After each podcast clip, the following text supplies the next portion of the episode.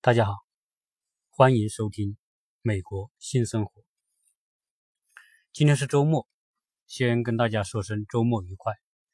现在在美国呢，十一月份正是深秋的季节，在美国的东部纬度稍微高一点的地方呢，这个季节是一个景观变化非常大的一个时节。上个星期天，我们就。跟几个朋友一起去了在美国东部的最受欢迎的一个国家公园。那么我们呢几个家庭一起。那么这个国家公园呢叫大雾山国家公园。在以前我谈到过美国的国家公园是非常好的假日去游玩的地方。那么当然那个时候我们去的很多是美国西部的国家公园。呃，由于美国是横跨美洲大陆，它的西边是太平洋海岸，东边是大西洋海岸。由于它的地域非常的辽阔，所以它的地质地貌变化是很大的。我们在美国西部的国家公园看到的是完全不同的场景。我们说有沙漠地区，有落基山脉的，类似于大峡谷、黄石公园。优胜美地、死亡谷、拱门国家公园等等一系列的啊，美国西部地质地貌的那种地质公园，当然是非常值得玩的。而且对于我们华人来说，呃，对于美国的国家公园，可能知名度最高的莫过于黄石国家公园和优胜美地国家公园，因为这些国家公园是由美国西部的。这种旅游团经常会带游客去的地方，也由于这种原因，大家传播的也多，因此对美国西部的这些国家公园可能了解的更多，而对美国东部的国家公园可能相对会少一些。对于我们来说，没有到东部，也不知道美国东部的这些国家公园，因为太遥遥远的话也不会去。所以现在我们在美国东部呢。我们也特别期待在这边的一些国家公园能去走一走，然后跟大家做分享。所以这一次我们去的大雾山国家公园，也叫大燕山国家公园，呃，去完之后我们才知道，呃，原来在美国最受欢迎的、游客最多的国家公园，不是黄石国家公园，也不是优胜美地国家公园，而是美国的大燕山。或者叫大雾山国家公园，那么这个大雁山大雾山国家公园在美国的东部，它的位置是在三个州的交界点。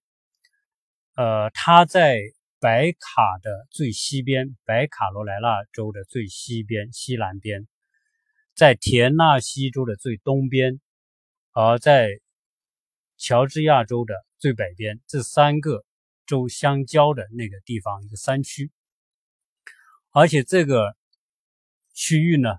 是美国东部的那一条山脉，叫阿波阿波拉契亚山脉。我们中学学地理的时候都学到，美国东部是阿波拉契亚山脉，西部是落基山脉。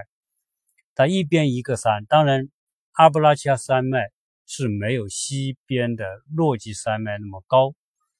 而在东部的山呢，它最高的也就是两千多米。但是西部的山最高的有六千多米啊，麦金利山，嗯，北美最高峰六千多米，而在东部呢，最高就是两千两千米这个高度。那么去了那个公园呢，我们就非常感慨啊，就是说啊，由于美国国家公园，因为它的这种特点都不同，在这个大燕山国家公园呢，首先。就是它的景色呢，跟西部的是不一样的。我们知道西部呢，由于它是沙漠气候，因此很多地方很多山区呢，它是都是没有森林的，甚至植被也很难生活生存下去，所以都是很多地方都是比较荒凉荒芜的，相对属于死亡谷、大峡谷，那给人的感觉真的就是地狱之门，像死亡的那种这种环境。啊，因为因为森林植物不茂密嘛，但是完全相反的是，在美国东部阿布拉契亚山脉，它就是一个呃四季分明，而且非常适合植物生长的一个环境。它本身不是沙漠区，它的降雨关键是它的降雨非常充沛，所以美国的东部从南到北都是比较大的，这也造就了这个美国东部的森林覆盖是非常非常的茂盛的。我曾经说，在美国，那么乔治亚州是美国森林覆盖最高的州，但是美国其他的州，你看从南边的佛罗里达，它是热带的。气候，所以它也是热带景观。往北就是乔治乔治亚州，它是一个温带。那么再往北，蓝卡和白卡，这个跟乔治亚州是差不多的。那么再往北走，那就到了弗吉尼亚啊。再往北就是新英格兰地区，那里就变得比较寒冷了，因为它是纬度比较高。那么东部这些地方森林覆盖都很好。基本上你可以看到那种参天大树啊。那我们这一次的游玩呢，呃，基本上是自助游。在美国游呢，如果是我们说要去玩的话，最好是自己开车啊。不管你是租车也好，跟朋友约到一起也好，最好是开车，因为这这些国家公园它都是面积很大。这个大燕山国家公园的面积有多大呢？大概两千一百多。平方公里，两千一百多平方公里，一个公园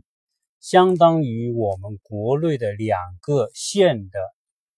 面积那么大，两个县县城，不过是县城，就是两个县所覆盖的面积。因为国内的县呢，一般一个县是一千多平方公里，那么两千多万两千多平方公里就是相当于两个县那么大，就是一个国家公园，而且全部是森林覆盖。关键是这个季节到了秋天之后开始，因为这边大量的这种阔叶林啊，就是那种叶子很大的，到了秋天呢，它就黄，黄完甚至有些人变成红，所以就是相当于我们在国内的话呢，很多人要去看这种秋景的话，赏秋的话，就会在河北啊，到北京啊、香山呐，啊，甚至东北的一些地方啊，可能看到这种森林里面有看到这种枫枫叶。那种山从绿慢慢变成黄，变成红，那红绿交织之后所形成那种壮阔的、绚丽的场面。那在美国东部，那就大量的这样的地方。而这个大燕山呢，是赏秋的最好的国家公园，这也导致了这个地方呢，这每年的游客量将近一千万的游客量。这一千万的游客量比黄石国家公园还要多得多。当然，这个跟它的位置有关，因为它这个位置在美国的中东东部东边的中部，从北可以影响到弗吉尼亚，那么往南可以有乔治亚州，那么兰卡、白卡、田纳西以及周边的这些，包括阿拉巴马等等，这一些离它都不远，开车可能也就是几个小时，所以呢，导致。而且大家就大量的都是自驾游，这个地方呢也不要门票，所以这个国家公园在美国呢有一点是有很多国家公园呢，你买一张通卡，那么一年可以用。像大燕山这种，它每年的这种游客量多，当然其中一个除了它非常的美，以及周边的这种短途自驾游的这本地居民自驾游特别多之外，那么更多的就是呃一个原因它。不收门票。我们这一次呢，就我们是头一天的下午去。当周末呢，这些酒店呢就会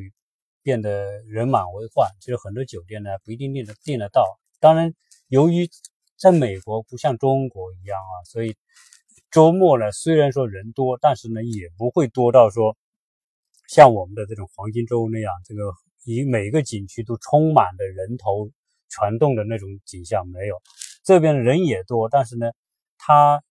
总体来说都不会觉得很拥挤啊。环境也好，你开车也好，停车也好，总的来说都是还是不错的，因为它的整个的这种设施的配置呢还是不错。好，那么我们开车呢，头一天下午呃，我们是头一天的上午去的，相当于周六吧，周六的上午我们出发，开车呢就大概四个小时，因为在这个大燕山国家公园区域里面呢，有一个小镇叫加特林堡。这个加特林堡呢，是一个非常舒适的这种山区小镇，而且这个历史也也很久的一个历史，所以这个小镇成为现在大燕山度假旅游的一个中转中转城市。看看这个城市呢，可能也有几好几万人啊，基本上呢，商店也好，酒店也好，都是配套这种游客为主，而且这个。很多的这种旅游设施、娱乐设施啊，配配置的很多，啊，主要是大家玩嘛。所以在美国这样的这种小城市呢，你还是会待着转的很舒服。那么这个季节呢，它也不是特别冷，基本上来说，你可能穿一个厚一点的这个衣服，羽绒服啊这些就就可以了。那在这种小，我们头一天在这个小镇里面就转，那么。人还是蛮多的，因为很多人呢，啊，有可能就是说，哎，在这里住一晚，第二天再去登山去看这种山景。那在我们第一天到这个小镇逛的时候呢，呃，它就是几条街，两条街啊，基本上呢就是大家都是以各种旅游纪念品店呐、娱乐设施为主。我们我们稍微在那里停留了，逛了两三个小时啊，那么。相相当于说，这个城市呢，它，呃，你你去那里住呢也可以，不住也行，所以我们就没有选择在这个地方住，而是去到我们预先订好的酒店。这个酒店呢，在在大燕山的南边啊，基本上在一个小镇叫切洛基小镇。这个切洛基小镇呢，当当初，呃，美国有一支主要的印第安人就居住在。他们的居住地就是切洛基，所以现在这个切洛基呢，还有一个呃印第安人博物馆，所以它也是一个小镇，我们就住在那个小镇。呃，由于第一天呢，我们去的时候是实际上就已经开到了这个山的将近到它的顶峰，然后呢就绕到这个小镇，绕到这个小镇，但是由于气候的原因呢，第一天呢它下雨，所以在美国东部呢，它的雨水有时候很多，特别是在这种山区呢。头一天呢还下雪啊，所以呢就是基本上来说就是雾把整个山给罩住了，加上它不出太阳，不出太阳的时候呢你就看不到什么，雾特别大，在这个路山间的这个公路上开的时候，你开两看两百米看不到，只能看到一百多米，所以你也不敢开快，你也看不远，很多景色你也看不到，所以第一天呢我们在那小镇逛了逛了逛，转了转之后呢就就没有再往山里面走。那么我们就回到住的地方，查了天气预报呢，第二天说是出太阳啊。如果是不出太阳呢，我们第二天也看不到什么东西。那么第二天呢，我们就决定早一点出发，因为周末呢，估计说，因为我们这些朋友他们在这边住了十几二十年，对这边都很了解，所以他们要早点出发。那我们也就早八点钟就出发，出发之后就直接就开山顶。呃，由于天气预报说天晴嘛，早上我们起来的时候，我们住在酒店，就看远处，我还拍了两张照片放在我这个呃微信公众号上面。我们早上起来，由于出了太阳之后，哎，我就看到酒店的远处，它的山上就是被雾给笼罩，而且这个雾呢，它很稳定，基本上在山的山腰中间。啊，下面是森林，中间是雾，上面是山，啊，拍出来的感觉就有点像那种朦胧仙境的感觉。那我们也很兴奋，因为天气好了，我们可以看到非常多非常美丽的自然景观。那么吃完早餐，我们就一直就往山里面开。由于太阳出来之后呢，我们沿途就可以看到什么？看到这个时候的很多地方，一半绿和一半红的这种。树木，我们说这阔叶林到这个时候不叶子开始转转颜色嘛？那么转颜色呢，到我们去的这个时候呢，就变成什么呢？大概三分之一的树还保持着绿色，三分之一的树呢开始变黄，三分之一的树呢是变成红色。那么大家想想，这几种颜色交织在森林当中的感觉，那就是很斑斓、很跳跃又很舒服那种啊！就是你看到任何地方，你看上你都会看到景色啊，非常的赏心悦目。那我们边走呢，就是觉得哪里好，我们就停下来拍照。这就是自己开车去玩的好处，你不受制于什么时间呐，不受于什么这个集合啊这些因素都不受制于。反正我们自己开车，我们没开多远呢，在因为在还没有上山之前是在下面开。那么其中有一个地方，它也是一个村落。这个村落呢是现在成为一个博物馆，也是大家旅游的一个景点之一。在外面呢就是一个大大的宽阔的草坪，然后我们就看到远处有那种角马，这个角马就是有点像那种鹿的品种，它的角是非常多，像树枝一样的，站在。远远的森林的边上，呃，我们看到一头，然后很多人就停下来拍照，呃，因为这个这个大家也不会走近了，就是都有规定啊，你就是必须远远远的，所以很多人拿这种长镜头去拍这些。这当这种动物呢不多，在这边呢就就是说，先跟大家介绍一下这个大雾山的自然景观有哪些资源哈，因为这个大雾山呢是在一九二六年被宣布成为。美国的国家公园，这个地方成为美国美国国家公园，其中一个重要的原因就是它的森林是特别的完整的保存，就几百万年以来，这个地方的森林的植被和状况就没有大的改变。曾经在一万年前，我们说有句冰季，就是一种冰川季的这种时节呢，等于说。冷空气、冰圈大量的南下，这个区域阿波拉契亚山脉这个区域一直就成了冰川覆盖的地方，所以呢，很多原来生存在北方的森林树木也一直发展到这边。后来冰川退掉之后呢，其他的省的森林就慢慢的就消失了。但是由于这个地方它地势很高，而且常年这种气候。和雨水和雾的原因，这些森林就这种条件仍然让这些森林保存下来。那么这些一直到今天为止，这个地方的温带阔叶林是全美国保持最为完整的啊一个一个区域。那同时，除了这种森林之外，这个地方它这个公园占地啊，当初最初的时候是。八百多平方公里，后来不断的扩大扩大，那么到今天是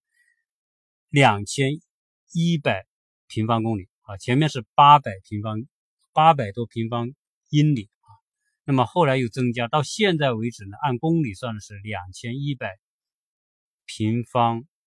公里啊。我前面讲了，它大概就是两个县那么大的面积，而在这个就即便是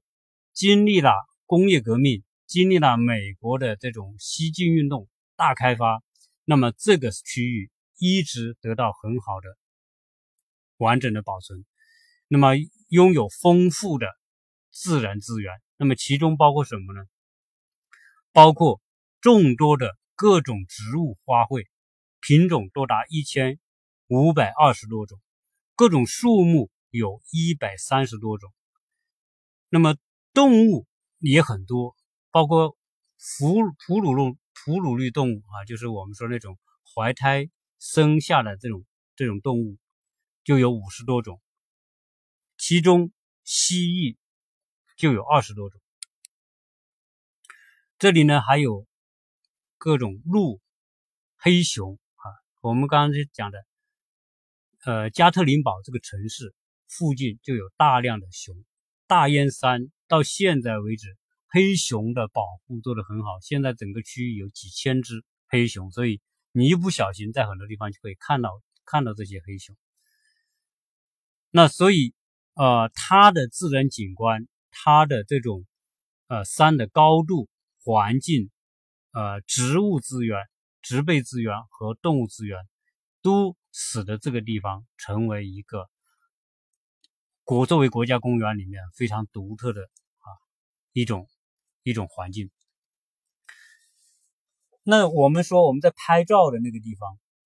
曾经就是一个当时的拓荒者的一个居住点，现在还保留了当时他们拓荒者的一些一些呃木屋啊。那么这个地方呢，当时主要是砍伐森林啊，虽然说森林保持很完整，但是在在历史上还是有人到这些山区来砍伐森林。那么这些森这些伐木的人呢，啊，基本上他们还是。啊，要建一些房子，这到现在都保存在这里。然后这个地方呢，周周围的它这种，还有我看到有一个地方呢，是一个专门杀猪的地方，有一个呢是铁匠铺啊，专门打这些铁质，当时作为一些开发需要用的工具啊、马蹄啊，各种各样的这种呃用得着的工具，他们在当时还有这种小作坊做这种铁器啊，这种啊，包括当时所建的这种围栏。包括养一些动物啊，这些啊，周边呢就是一条非常清澈的小河。这个河呢，它是非常急的，因为它的地势落差，所以非常湍急的一一条小河。所以整个环境你看到的就是森林。这是我们说这种地方的森林，基本上都是四五十米高的那种树木，二三十米是比比皆是啊。大部分都是在四十米左右那种那种高大的树木。但你我们一到这种环境就会觉得很兴奋啊，因为觉得太舒服了。那么拍完照之后呢，我们一路走，它随着这个地势就开始往上，因为整个这个最高峰呢叫克林曼峰，克林曼峰最高的是两千多米啊，两千零几米，所以一路我们就沿着山就往上升。那随着这种高度增加之后呢，你就会看到。哎，一边你会看到近处的这种这种森林红叶的这种感觉，同时你又看到远处的山景，因为地势一高，阳光照射，气候很好的时候，你可以看的距离很远。最高的时候，最远的时候，你甚至可以看得超过一百英里的这种距离啊！如果你借助一些望远镜的话，你可以看到非常远，因为它很高。所以我们一路开呢，一路就拍照。一路就反正随意的游玩，因为我们走的早，基本上我们大概开了一个，你，将近两个小时吧，就是开到十十点钟左右呢，我们就开到山顶。这个美国的旅游区啊，呃，我觉得跟中国为什么有不同呢？呃，我我在这里说一下，就说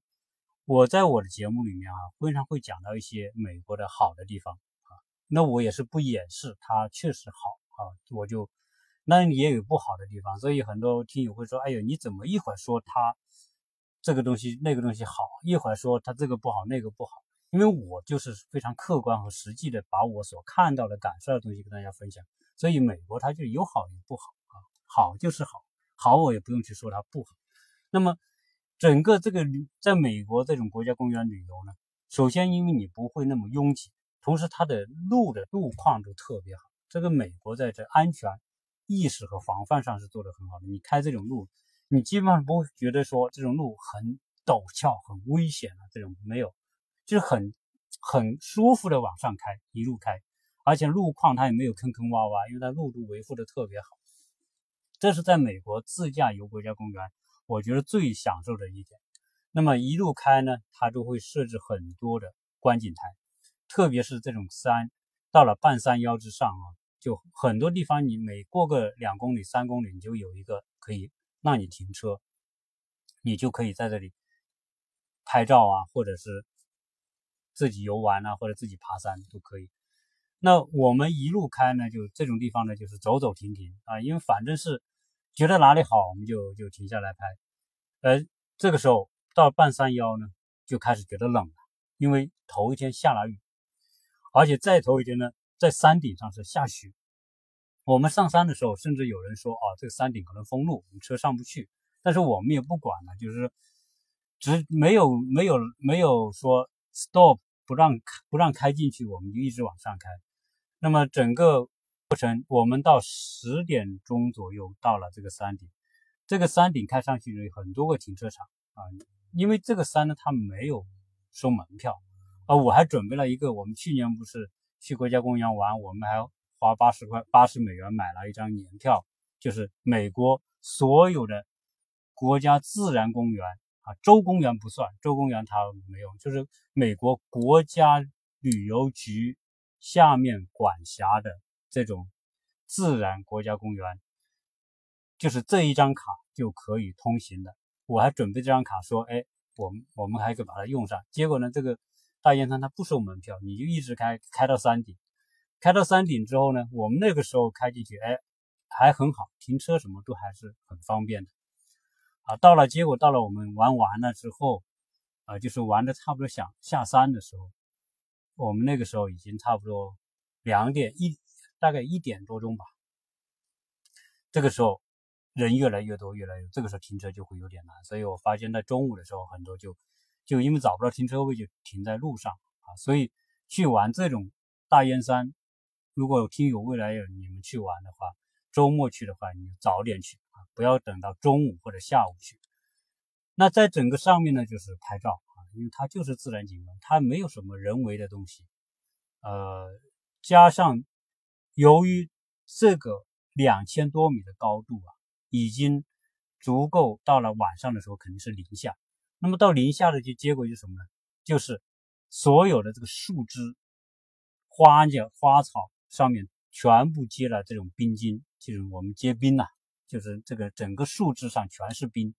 那么有头天下了雪的呢，也被冻住了，就是雪，雪和冰融合在一起，整个上面大家好兴奋。为什么？因为呃，看到雪在山下这个区域是没有雪的，但到山上有雪，那小孩子、大人都很兴奋，大家就拍照嘛，所以我们就一路拍。我专门就拍了那种那种花上面的这种冰，或者那种干枯树枝上面的冰，特别是当你蹲下来看这些冰，然后以蓝天做背景，再有逆着太阳来拍这些冰的时候，哦，你会觉得特别的神奇，特别的美，就是这种天所上帝所创造的美啊，这绝对不是说人创造出来的。那么这种美就是你会觉得它很神奇，所以大家就是一路拍。我们去的时候这些都保持得很好，虽然出了太阳，但是因为温度还够低啊，这就没有融化。但是，一路随着太阳起来，温度升高，结果这些冰开始融化，啊，很快的一个多小时就融化掉一半。啊，一我们刚上去的时候还是全部很多树木都被雪盖住了，啊，慢慢的就融化掉了。那么整个的到了山顶停车场之后，啊，你只要找个停车位停下来，也不用收停车费啊，啊，不用门票，没有停车费。那么你停完之后呢，只有几个厕所在这里面啊，因为人多嘛，自然要上厕所。什么也没有小卖店，也没有什么卖旅游纪念品的地方。那你修了，他那修了一条道，大家就可以沿着一条道往上走。这条道一直通到哪里呢？就通到这个。克林曼山的最高峰，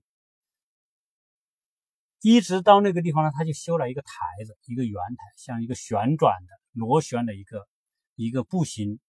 道路，一直通到一个平台啊，一个一个修了一个几十平方米的一个圆台。那么这就是这个克林曼山的最高点啊，大家都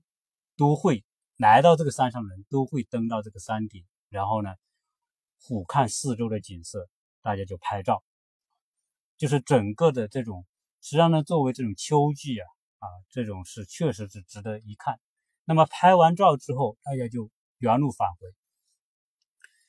呃，在整个的这个景区里面呢，呃，如果你有时间，在这个大燕山的国家公园里面，超过两千、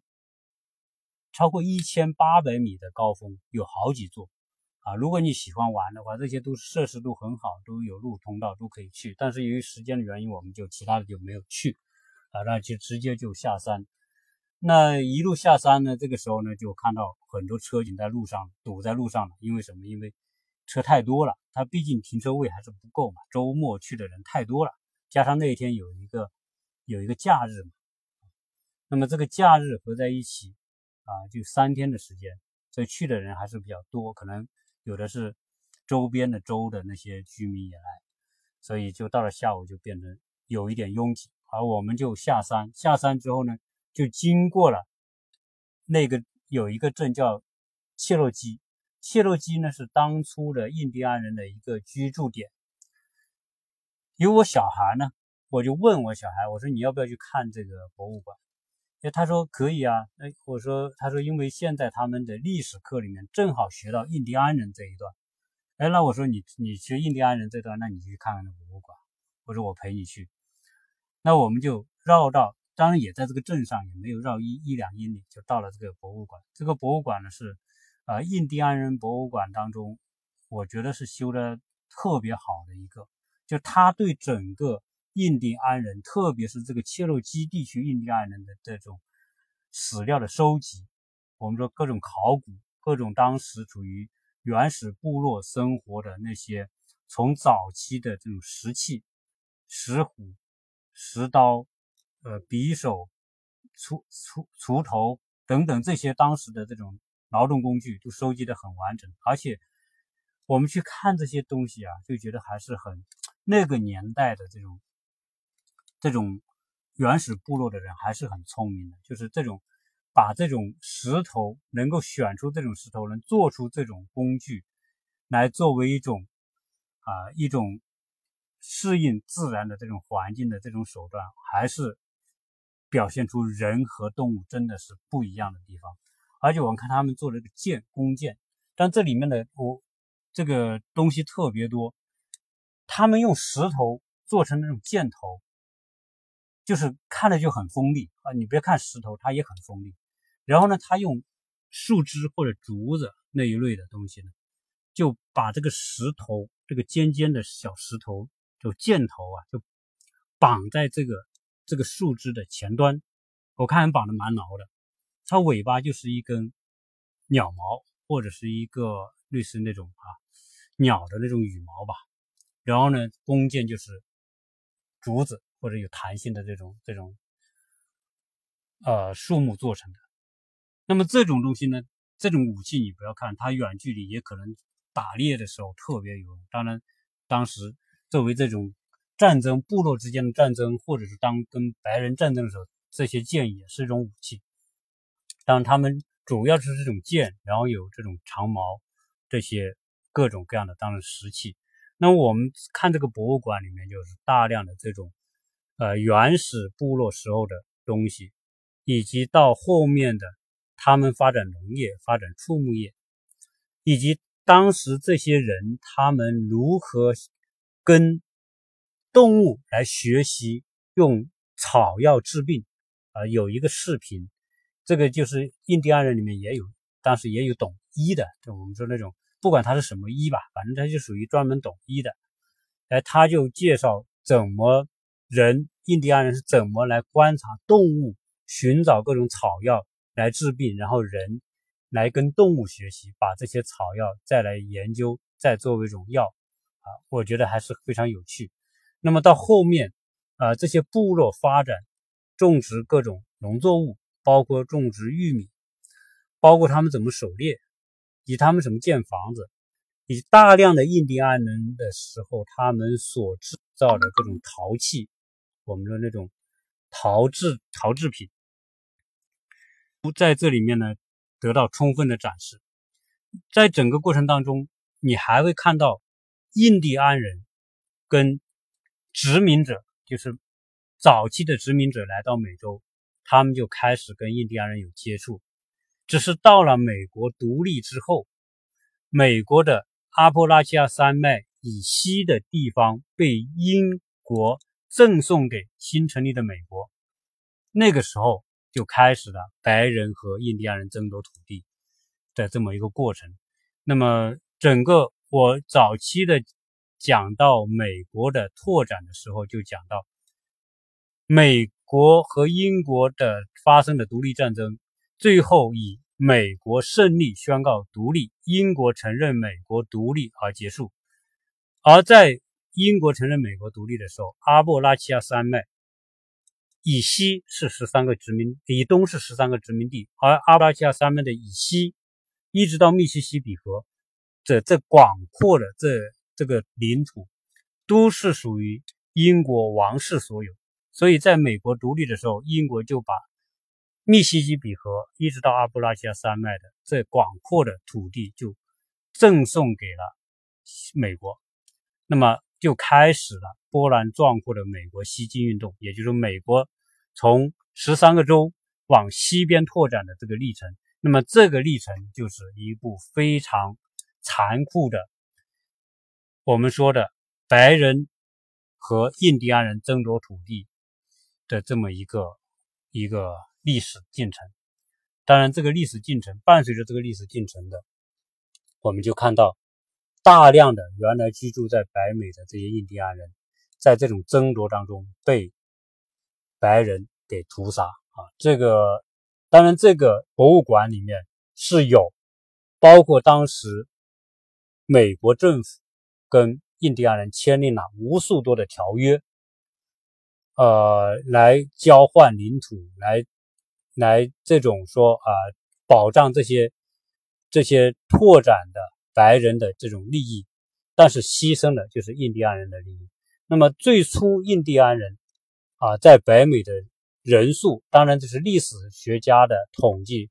应该有三千万到九千万印第安人，应该是很多印第安人。但是随着这种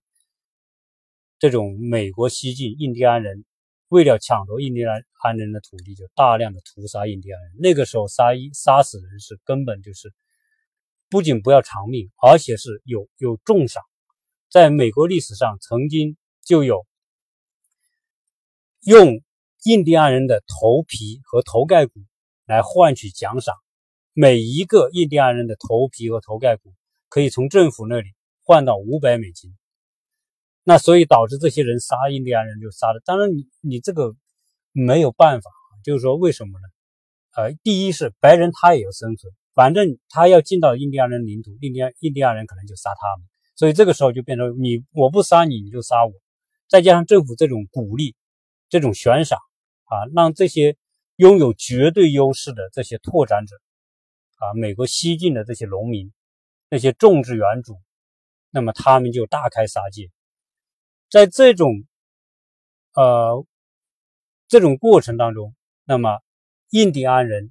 完全不是对手。虽然我们说历史上也会有很多的印第安人勇敢的抵抗白人斗这这种各种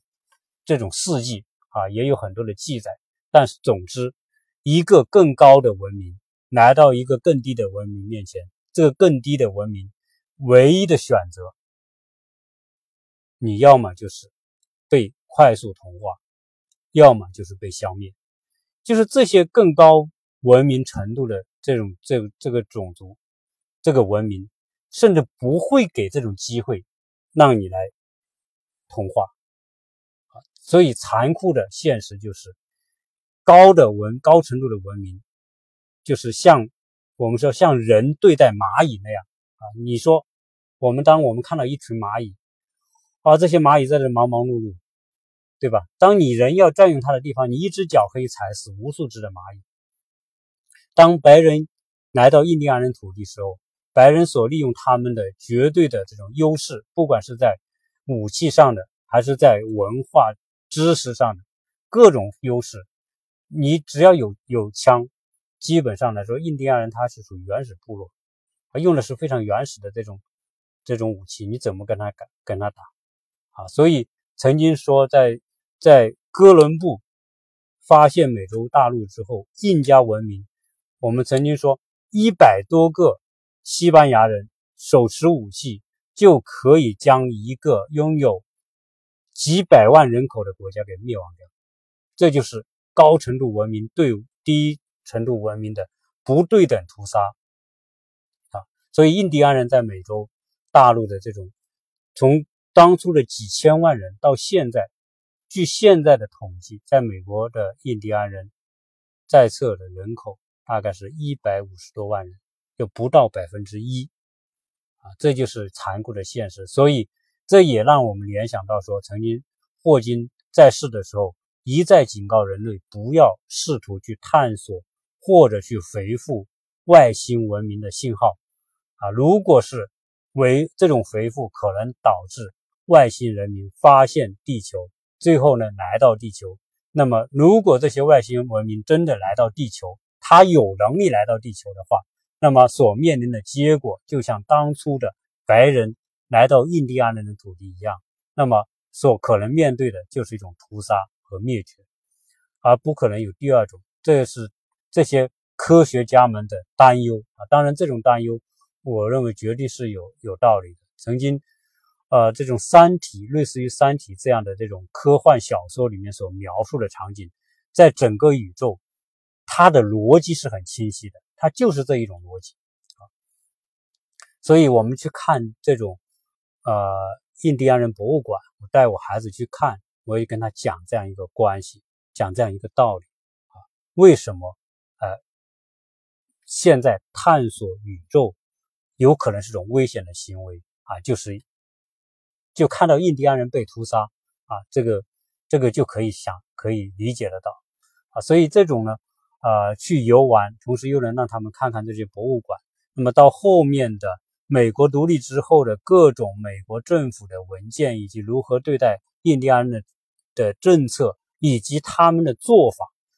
啊，在这个博物馆都看得到。我们还当然，美国政府曾经也做了很非常多的努力。呃，到后期啊，就是大量的被屠杀完之后，还剩了一些，就留在保留地，啊，圈一些保留地。当然，这些保留地都是一些贫瘠的，呃，白人都不愿意去的地方，生存很艰难的那些那些深山，那些环境不好的地方，那就把它圈起来作为印第安人的保留地。所以现在你到美国西部，到内华达州，你到亚利桑那州，到加州。而到美国中部的其他州都会有一些印第安人保留地。这些印第安人保留地，当然今天美国政府是给他们非常呃宽松的政策。你像内华达、拉斯维加斯办赌场，在印第安人的保留地里面开赌场是合法的。呃，那么给他们一些特殊政策，让他们有收入来源。所以现在这些人基本上变成变成啊旅游地。而当初美国人在把这些人杀的差不多之后，后来呢也采取了一些政策，包括设立一些学校啊，教他教他们一些现代文明啊，包括一些新的知识啊、工具啊等等，啊，就这个博物馆里面也讲到啊。但总之那种这种都是后面的所谓一种补救吧。所以，但很多政治家也觉得良心过意不去嘛，毕竟他们曾经的这个祖先是欧洲人是是非常文明的代表。竟竟然干了这么多的的残忍的事情，所以他们也觉得过意不去。到今天，美国政府还是觉得对印第安人是有内疚的。那么，所以今天在印印第安人呢，还是会得到相应的一些优惠的待遇啊，不管是在就业，还是就学，还是其他的帮助方面，当然还是会有。所以今天在美国，你不管你是去。读学校、工作或者做其他，当你注册的时候，牵涉到一些政策和福利的时候，他都会要你填你是不是属于原住民啊？这然也不现在也不叫印第安人，因为现在叫印第安人就属于一种歧视了，所以基本上就叫原住民。如果你是原住民，那么他也会有相应的一些政策来来支持和帮助。好，这个呃参观这个博物馆还是挺有收获的，所以。如果我们听友有机会到这边来玩，那么看看自然景观，带小孩去看看这些博物馆啊，应该说对大家啊也是会有收获的。那么这一期呢，就跟大家聊啊聊这么多，呃，把这些感受分享给大家，谢谢大家收听。